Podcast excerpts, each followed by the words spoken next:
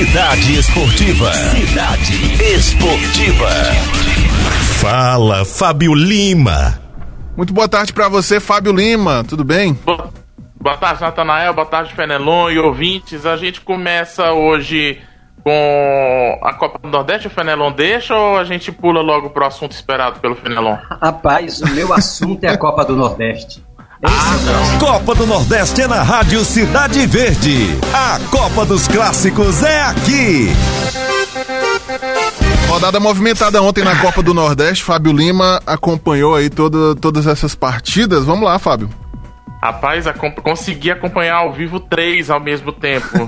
podem podem me, me julgar, mas consegui. Posso falar um pouquinho de cada uma. A TV Cidade Verde transmitiu Bahia e Náutico. Bom jogo do Bahia.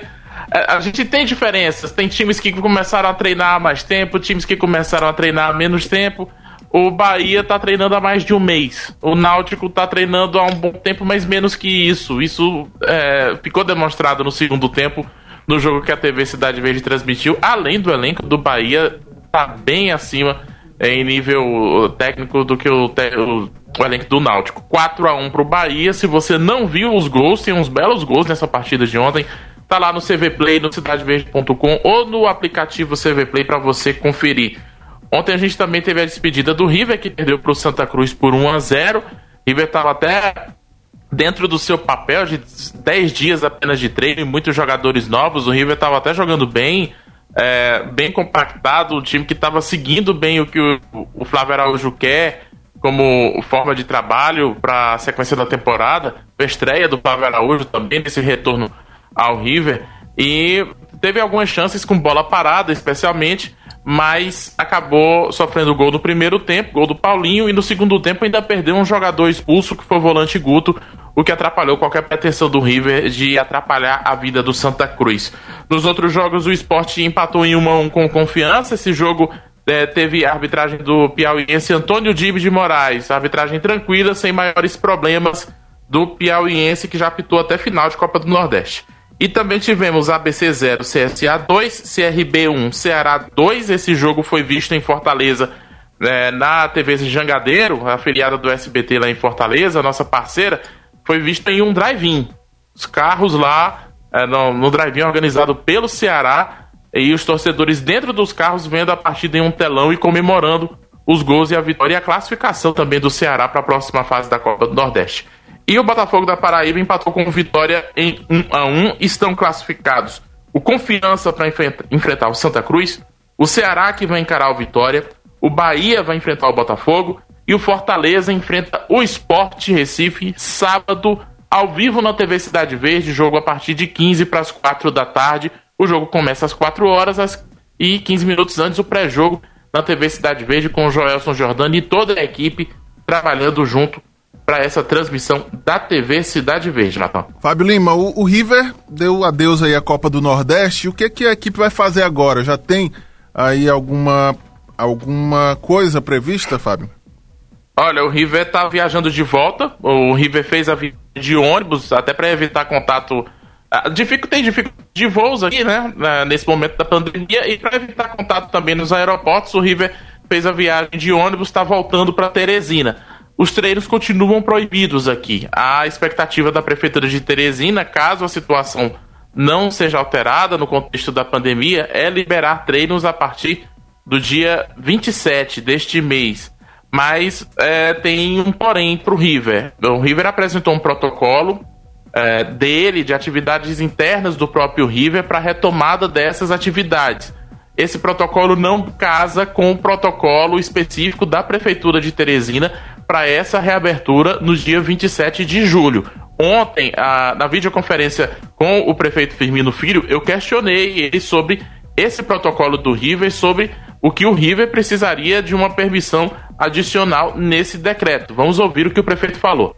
É importante essa, esse protocolo do setor e ele vai ser enquadrado né, dentro do, da reabertura das atividades físicas em, no ao ar livre, fazer o treinamento do, dos times profissionais vai ser enquadrado dentro dessa, dessa categoria. Então já existe, já houve a entrega do, do protocolo do River, né?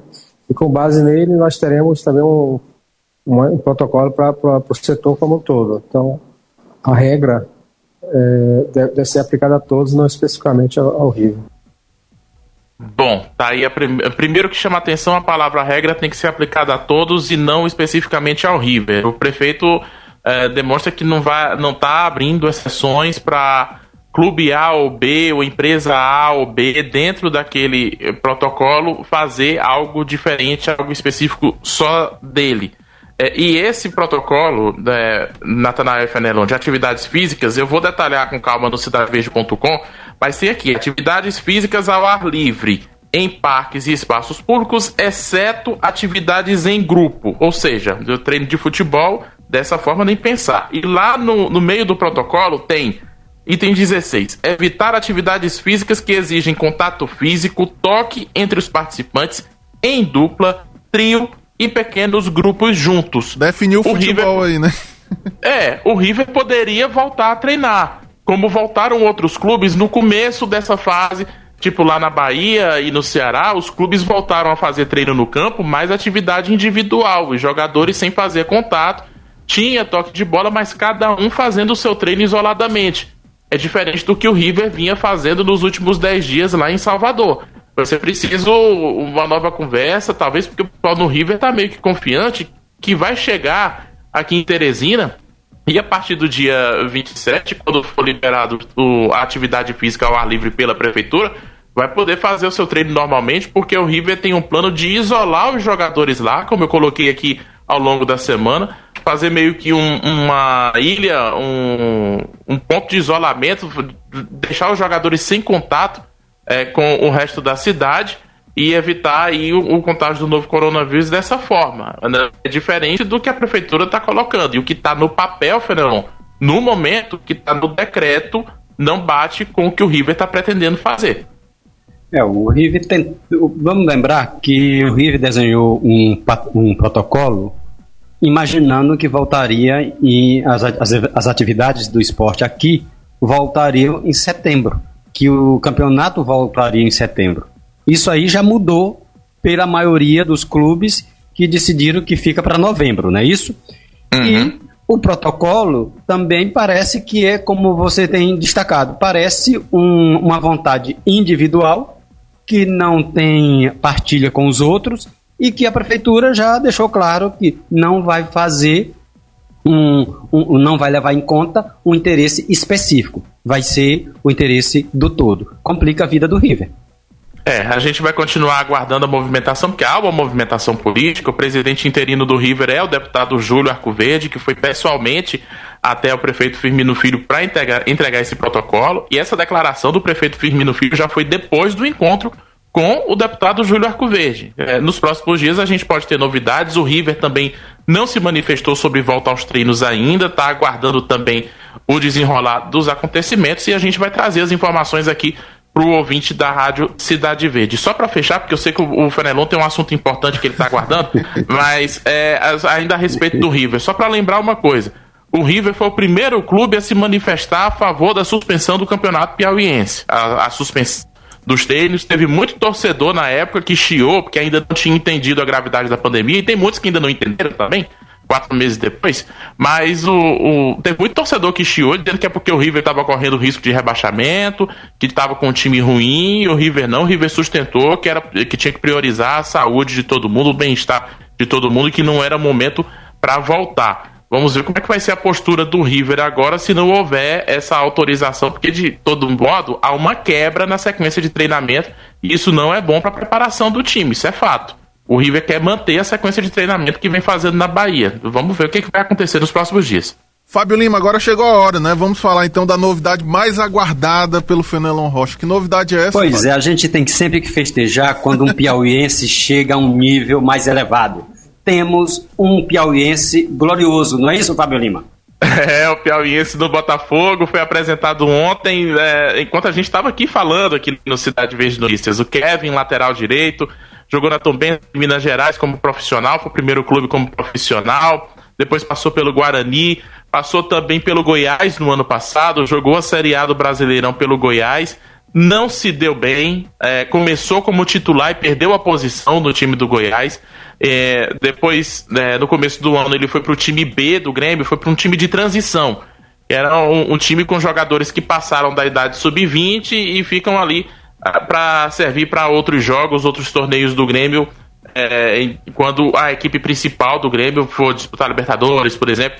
Essa é uma equipe que, inclusive, não chegou a jogar é, neste ano por conta da pandemia. O Kevin ficou treinando lá em Porto Alegre e depois voltou para Teresina e veio agora a proposta do Botafogo, que a gente já tinha comentado aqui do interesse do Botafogo e foi confirmado, foi efetivado, já começou a treinar. Ontem foi apresentado oficialmente e chega num time que já tem Honda, que está chegando o Calu, vai jogar com essas estrelas que o, o, Botafogo contratou e ele comentou a respeito disso na coletiva de imprensa. Vamos ouvir o Kevin.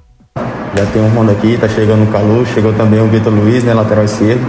É, só quem ganha com isso é o Botafogo, o grupo, o grupo fica cada vez mais qualificado. É, claro, os treinamentos também vão se qualificando para poder chegarmos bem no jogo. Então, assim, é, só quem ganha com isso mesmo é o Botafogo, o clube, tá, clube de grande expressão, clube grande. É, claro, vai trazer grandes jogadores como esses. E assim, é, tende a só melhorar o nível de treinamento e, consequentemente, a gente fazer o nosso melhor dentro de campo, que é, que é no jogo. Ó, lá, lá no meu blog, Fenelon, cidadeverde.com.br na esportiva, tá a íntegra, a íntegra da coletiva de imprensa do Kevin, com todas as respostas às perguntas enviadas pelos jornalistas, é, sem a presença dos jornalistas lá, e uma postura muito tranquila, um cara que tem 22 anos, mas com a cabeça feita, um cara maduro, uh, um cara muito consciente da, do potencial dele, do que ele pode fazer no futebol, um discurso sem afobação. E ontem o Eduardo, atacante do River, que é, é o nome é, de maior destaque que a gente tem aqui no nosso futebol, ele estava comentando o jogo da Copa do Nordeste na TV Cidade Verde, fazendo muitos elogios ao Kevin justamente pela postura dele, como o pessoal fala, de menino bom, de, de um rapaz que, que tem a cabeça boa e que se conseguir juntar isso com o futebol, eh, tem tudo para fazer sucesso no futebol brasileiro, especialmente no Botafogo, que está passando por um momento de transição com a possível saída de dois laterais no fim do ano. É, vamos ver se a gente tem esse bom rendimento dele por ele, e eu particularmente torço pelo Botafogo, né? É, tem dois motivos agora para torcer o Fenelon. E a gente vai falar muito aqui sobre o Kevin e os outros piauienses também que estão em destaque no futebol do Brasil e do mundo, como sempre você continua acompanhando aqui. Para fechar, Natanael, hoje tem Botafogo de Ribeirão Preto e Guarani às 8 da noite no Campeonato Paulista e o São contra o Bragantino também às 8 da noite. O Corinthians, que ontem venceu o Palmeiras por 1 a 0 no clássico, eliminou a chance de rebaixamento e tem chances remotas de classificação. Precisa que o Guarani hoje não ganhe do Botafogo de Ribeirão Preto. Hoje também tem Atlético e Londrina no Campeonato Paranaense, Curitiba e Paraná são jogos de volta das quartas de final. E daqui a pouco começa é, talvez a, o jogo do título do Campeonato Italiano, porque a Juventus vai enfrentar a Udinese às duas e meia da tarde. E se o time do Cristiano Ronaldo vencer esse jogo, conquista por antecipação o título do Campeonato Italiano. Ok, Fábio Lima, muito obrigado pela participação. Amanhã você volta trazendo mais destaques do esporte, já os destaques do final de semana também, é, rodada da Copa do Nordeste também no final de semana. Fábio, até amanhã. Até amanhã.